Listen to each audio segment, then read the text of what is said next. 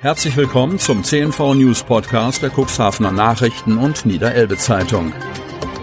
In einer täglichen Zusammenfassung erhalten Sie von Montag bis Samstag die wichtigsten Nachrichten in einem kompakten Format von sechs bis acht Minuten Länge.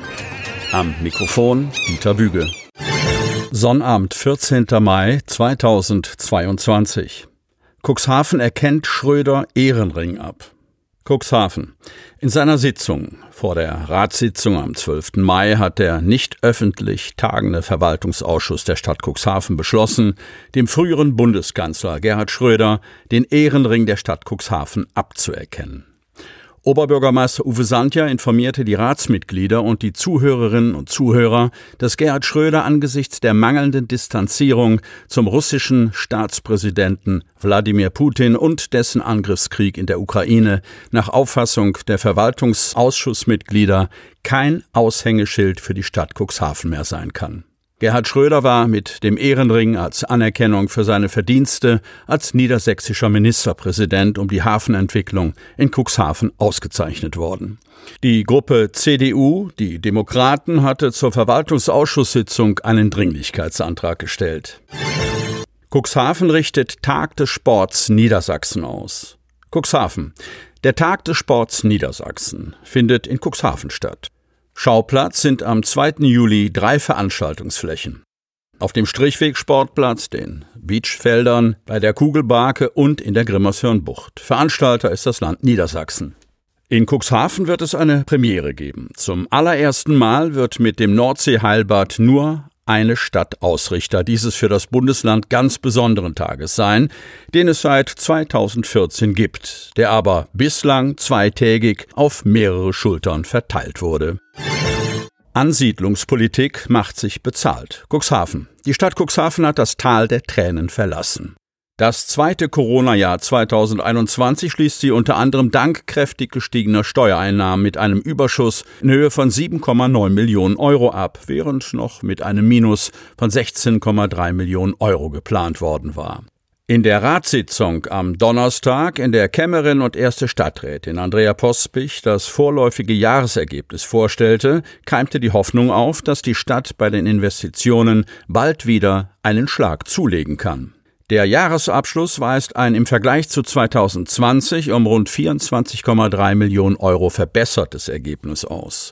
Der Knick aus dem Vorjahr bei der Gewerbesteuer ist mit Einnahmen in Höhe von über 41,3 Millionen Euro, 2020 27 Millionen Euro, wieder aufgeholt. Bei der Grundsteuer gab es ein Plus von rund einer halben Million Euro. Der Gemeindeanteil an der Einkommen- und Umsatzsteuer stieg um rund 800.000 Euro und eine knappe Million Euro spülten Mehreinnahmen bei der Zweitwohnungssteuer, weitgehend durch Nachholungen aus dem Jahr 2020 in die Stadtkasse. Bei den Kita-Zuschüssen legte der Landkreis eine gute Million drauf, die der Stadt zugute kamen, und 4,3 Millionen Euro konnte sie bei den Kita-Unterhaltungszuschüssen aufgrund hoher Rückerstattungen bei Abrechnungen aus den Vorjahren einsparen. Die alten Prognosen zu den Einwohnerzahlen können wir in die Tonne drücken, meinte SPD-Fraktionschef Gunnar Wegener angesichts der steigenden Einwohnerzahlen zurzeit bereits wieder bei rund 49.500. Das bedeutet aber auch neue Verpflichtungen bei Kitas und Grundschulen. Personalmisere im Bauamt. Landhadeln. Fachkräftemangel. Ein Schlagwort, das man gemeinhin im Handwerk verortet. Doch sind mittlerweile gut ausgebildete Männer und Frauen in vielen Branchen absolute Mangelware, auch in der öffentlichen Verwaltung. Beispiel Landhadeln. Dass manche Bauprojekte in der Samtgemeinde nicht oder erst später umgesetzt werden können, liegt auch daran, dass nicht genügend Personal vorhanden ist und ausgeschriebene Stellen nicht besetzt werden können. Im Hadlerhaus in Otterndorf gibt man sich redlich Mühe, Fachkräfte für das personell unterbesetzte Bauamt zu finden. Aber die Lage ist nicht rosig. Von den 17 Stellen in der Bauverwaltung sind aktuell vier unbesetzt, drei im Tiefbau, eine Stelle im Hochbau. Es fehlt an Ingenieuren, Technikern und Sachbearbeitern. Als dramatisch würde Maike Schilling, Leiterin des Fachbereichs Planen, Bauen und Umwelt, die Situation zwar noch nicht bezeichnen, aber als schwierig und herausfordernd. Auch Samtgemeindebürgermeister Frank Thielebeule blickt sorgenvoll auf das Personaltableau. Auf unsere letzten Ausschreibungen haben wir keine oder kaum Bewerbungen erhalten. Immerhin, zum September soll eine offene Stelle im Tiefbau besetzt werden. Öko-Wohnquartier in Kadenberge im Visier. Kadenberge prosperiert und bleibt auf Wachstumskurs. Nächster Meilenstein könnte ein weitgehend klimaneutraler neuer Ortsteil sein. Solch ein ökologisches Wohnquartier möchte die in Cuxhaven Altenbruch ansässige Umweltimmobilienentwicklungsgesellschaft umsetzen. Damit sollen auf einen Schlag 50 Wohnungen in ökologischer Bauweise entstehen. Nachhaltiges Wohnen innovative Technik, faire Mieten und sozialverträglicher Wohnraum. Das hat sich das Unternehmen auf die Fahnen geschrieben.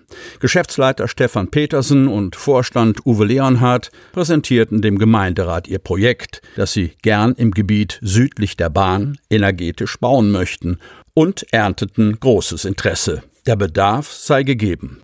Bürgermeister Wolfgang Hess ist schwer begeistert. Ohne öffentliche Mittel bekommen wir 50 neue Wohnungen.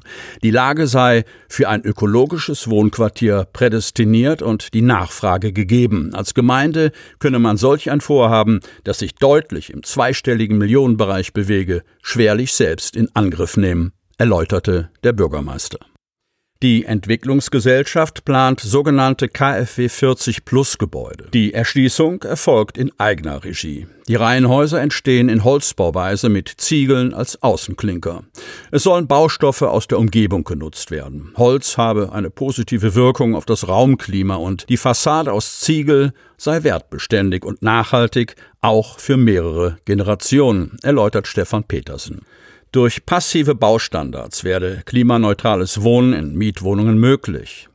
Auf sämtlichen Dächern sind Photovoltaikanlagen vorgesehen. Im Quartier kämen Batteriespeichertechnik und effiziente Wärmepumpen zum Einsatz. In den in Kompaktbauweise entstehenden Gebäuden sollten sich die Bewohner fühlen wie im Eigenheim. So habe jeder seine eigene Haustür.